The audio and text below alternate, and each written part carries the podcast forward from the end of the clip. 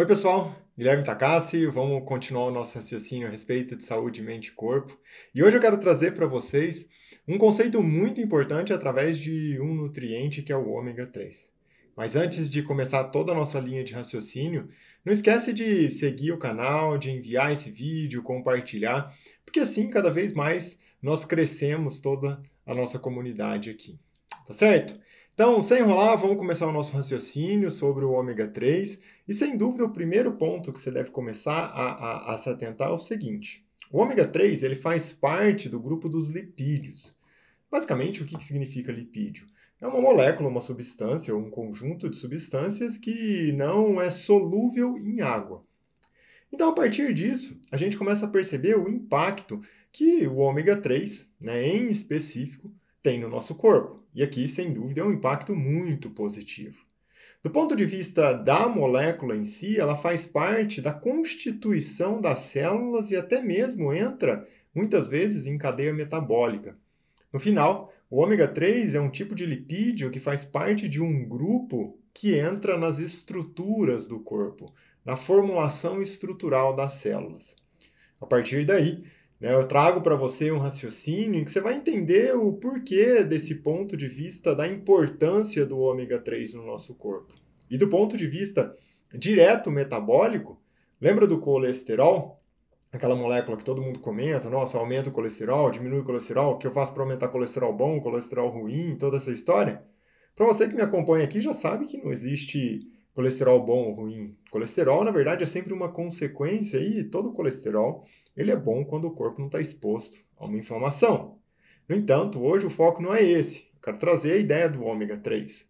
E quando nós olhamos para o ômega 3, tanto o conjunto EPA e DHA, que daqui a pouco você vai entender né, o porquê disso, o porquê dessa divisão, os dois, essas moléculas, elas têm uma influência muito forte para fazer o quê? Aumentar o HDL, que é uma parte do colesterol, e reduzir o LDL. Como que as pessoas frequentemente chamam né, essa dupla? O HDL, o colesterol bom, e o LDL, o colesterol ruim. Então, na, realidade, o ômega 3 tem um impacto direto em aumentar o colesterol bom e reduzir o colesterol ruim. Só que eu vou mais a fundo com você. Porque, do ponto de vista né, desses metabólitos do nosso corpo, existe também o triglicérides. E no caso do triglicérides, tudo que nós queremos é um triglicérides baixo, porque isso mostra que o corpo está menos inflamado. E o ômega 3 tem uma ação direta na redução do triglicérides. Olha que maravilhoso. Né? Essa molécula aqui, quando é, é ela está aumentada na dosagem ali no exame de sangue, mostra um impacto muito negativo para o nosso corpo do ponto de vista de inflamação, principalmente. O ômega 3 atua como uma molécula muito anti-inflamatória porque consegue também reduzir o triglicérides. Além disso, é, eu vou mais a fundo com você. Algo que nós falamos frequentemente sobre inflamação é um aumento da glicose na corrente sanguínea e um aumento da insulina, que é aquele hormônio que coordena o metabolismo da glicose no nosso sangue. O ômega 3 tem uma capacidade de tornar o nosso corpo, as nossas células, mais sensíveis à insulina. Então você precisa de menos insulina para ter o mesmo impacto metabólico no corpo. Consequentemente, você consegue, consegue metabolizar melhor a glicose, porque você está mais sensível à insulina. Então, sim, o ômega 3 também tem um impacto na redução da glicose e da insulina, e isso está muito associado à queda da morbimortalidade né, das pessoas do ponto de vista de doenças cardiovascular em si. E é claro, todos nós aqui já sabemos, doenças cardiovasculares é a primeira causa de mortalidade no mundo. Agora, né, que eu falei já um tanto a respeito do ômega 3 e saúde do corpo, metabólica, saúde ali é, é, do ponto de vista do metabolismo da glicose, do colesterol, eu quero trazer um conceito para vocês a respeito da ação do ômega 3 em sistema nervoso central. E olha que interessante. Esse conjugado né, da, dos lipídios que vem ali do, do ômega 3, ele tem uma ação de melhora do ponto de vista de função lá no seu sistema nervoso central, da função dos seus neurônios, que são as células do sistema nervoso central.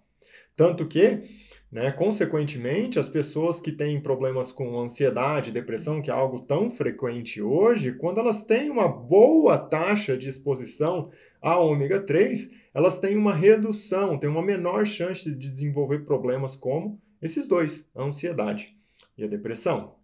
Tanto que, né, algo que eu falo frequentemente a respeito das gestantes é que toda gestante deveria suplementar ômega 3 durante a gestação. Principalmente o ômega 3 com predominância do que nós chamamos de DHA, porque o conjunto do ômega 3 é conhecido como EPA e DHA. O DHA ele tem uma ação mais em células do sistema nervoso central, enquanto o EPA está amarrado com aquela, aquela conjuntura ali dos fatores metabólicos e cardiovasculares. A mulher que engravidou, o bebezinho vai formar o sistema nervoso central e ele precisa muito de ômega 3, de DHA. E aí ele começa a usar as reservas da mãe para construir o cérebro, as células do sistema nervoso central.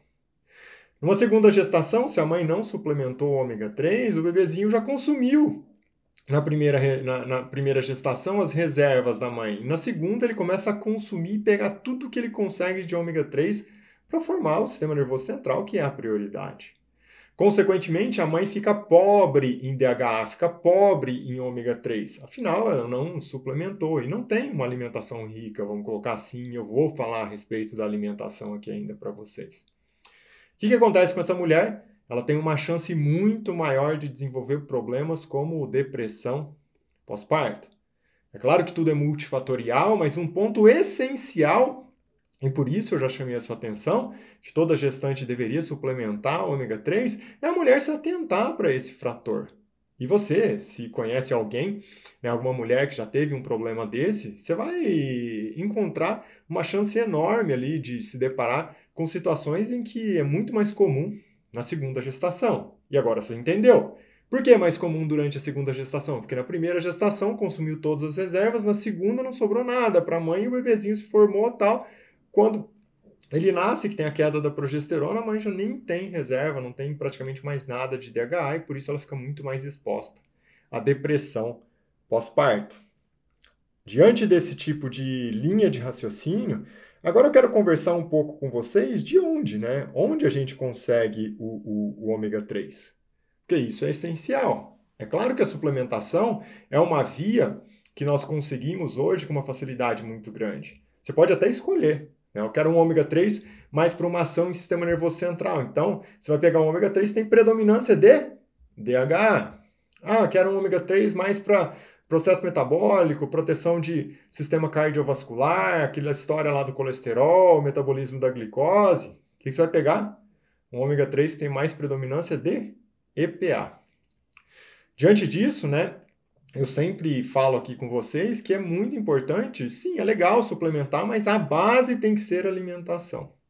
Por isso, né, diante desse, dessa linha de raciocínio, onde que nós vamos buscar ali na alimentação ômega 3? Primeiro, pode ser de fonte vegetal ou pode ser de fonte animal.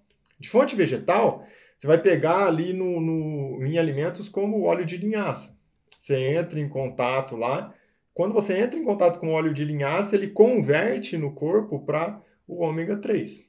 No entanto, principalmente as pessoas depois dos 30, 40 anos, essa conversão do óleo de linhaça para ômega 3 no corpo acontece de uma maneira muito lenta. Então a gente tem que tomar um certo cuidado. Buscar só na fonte vegetal, principalmente depois dessa idade, é, tem um certo risco, porque provavelmente você não vai conseguir converter de uma forma adequada. Por outro lado, quando nós olhamos para a fonte de origem animal, os peixes ali como atum, salmão, os peixes que transitam entre água gelada ali, eles têm uma alimentação baseada no plâncton, ele consome o plâncton e converte já o ômega 3, EPA e DHA. Então, quando você pega um salmão que tem aquela cor, né, aquela cor bonita, tal, ele tem aquela cor exatamente por conta do, da astaxantina que envolve o ômega 3, que protege o ômega 3, não deixa o oxidar ali o ômega 3, que é esse conjugado de EPA e DHA que nós tanto precisamos. Então, a diferença entre a origem vegetal e a origem animal é que na origem animal você já consome o ômega 3 pronto, de fato. Enquanto na origem vegetal, você vai pegar lá, por exemplo, óleo de linhaça, você tem que converter no seu corpo. Só que conforme a idade avança, essa conversão se torna mais e mais difícil, mais lenta. Certo? Então, aqui, né, diante desse, dessa linha de raciocínio, eu quero trazer para vocês também, porque frequentemente as pessoas perguntam assim: ah, você falou muito da história do, do, do ômega 3, eu já ouvi essa história até do ômega 3 como anti-inflamatório, trabalha na formação das células, do ponto de vista metabólico, sistema nervoso central, mas e aquela, aquela relação entre ômega 3 e ômega 6? Antigamente, né, quando nós tínhamos uma alimentação mais natural, a proporção entre o consumo de ômega 3 e ômega 6 era em torno de 1 para 1. Ao longo do tempo, com o advento aí do, do, do, de uma grande quantidade de óleos vegetais, o ácido linoleico do que tem ali no, no, no óleo vegetal, que forma o ômega 6, ele começou a aumentar muito. Então, você tem muito hoje óleo de milho, óleo de soja, tudo isso. E esse consumo de alimentos que foram preparados nesses óleos, ou até mesmo a pessoa consome o óleo em casa ali para fazer um preparo, alguma coisa assim, aumentou exponencialmente a quantidade de ômega 6 no organismo das pessoas.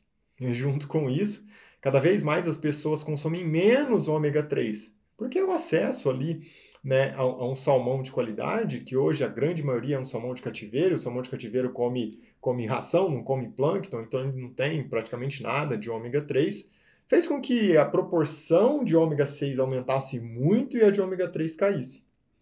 Hoje, né, aquela proporção que eu falei que deveria ser de 1 para 1 de ômega 3 e ômega 6, passou a ser em torno até de 20 a 25 para 1. Então a pessoa tem 20 a 25 ômega 6 para 1 ômega 3.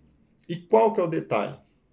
Guarda isso, porque é muito importante. Enquanto o ômega 3 é anti-inflamatório, o ômega 6 é inflamatório. É um lipídio também, né, que se trata de um lipídio considerado um ácido graxo poliinsaturado, que é inflamatório. É óbvio, nós precisamos também dessa cascata inflamatória, que em muitos momentos nós usamos ali essa via inflamatória no corpo. No entanto, quando isso predomina muito, a inflamação começa a predominar de uma maneira constante, de uma maneira sustentada.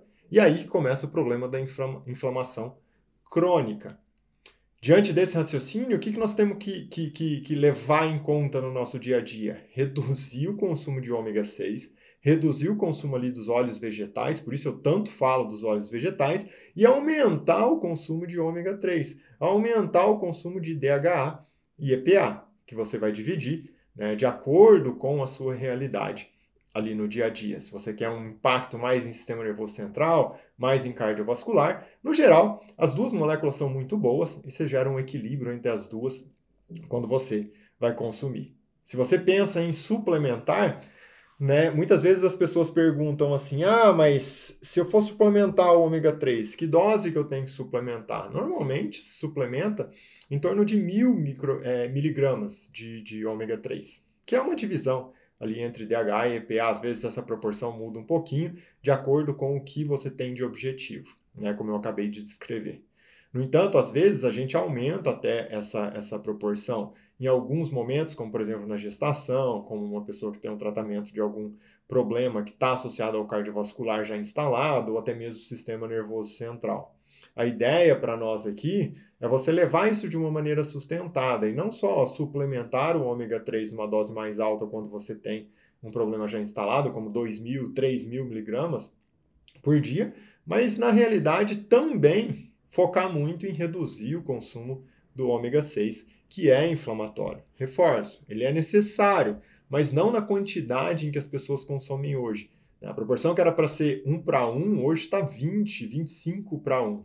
Então, olha, a, a, começa a gerar uma desproporção enorme aqui entre inflamação e anti-inflamação. Mais uma vez, tudo que acontece no corpo exige equilíbrio. E aqui não é diferente. Não é que eu quero um monte de anti-inflamatório. Eu quero uma via anti-inflamatória, mas eu quero um pouco menos dessa via inflamatória, para isso não entrar num ciclo sustentado, crônico e desencadear a inflamação crônica, que é tudo que nós não queremos. Tá certo? Então, pessoal, sem dúvida, agora é, é, é, você já sabe o porquê né, da suplementação, do consumo do ômega 3, como realizar isso, não deixa de usar esse conhecimento para gerar um impacto positivo na sua vida e também na vida das pessoas que você sabe que precisam desse conhecimento. Ou seja, não deixa de compartilhar, de enviar esse vídeo, porque isso é essencial, inclusive, para nós crescermos cada vez mais aqui e ganharmos força todos juntos. Tá certo? A gente se vê em breve com mais conteúdo e até mais.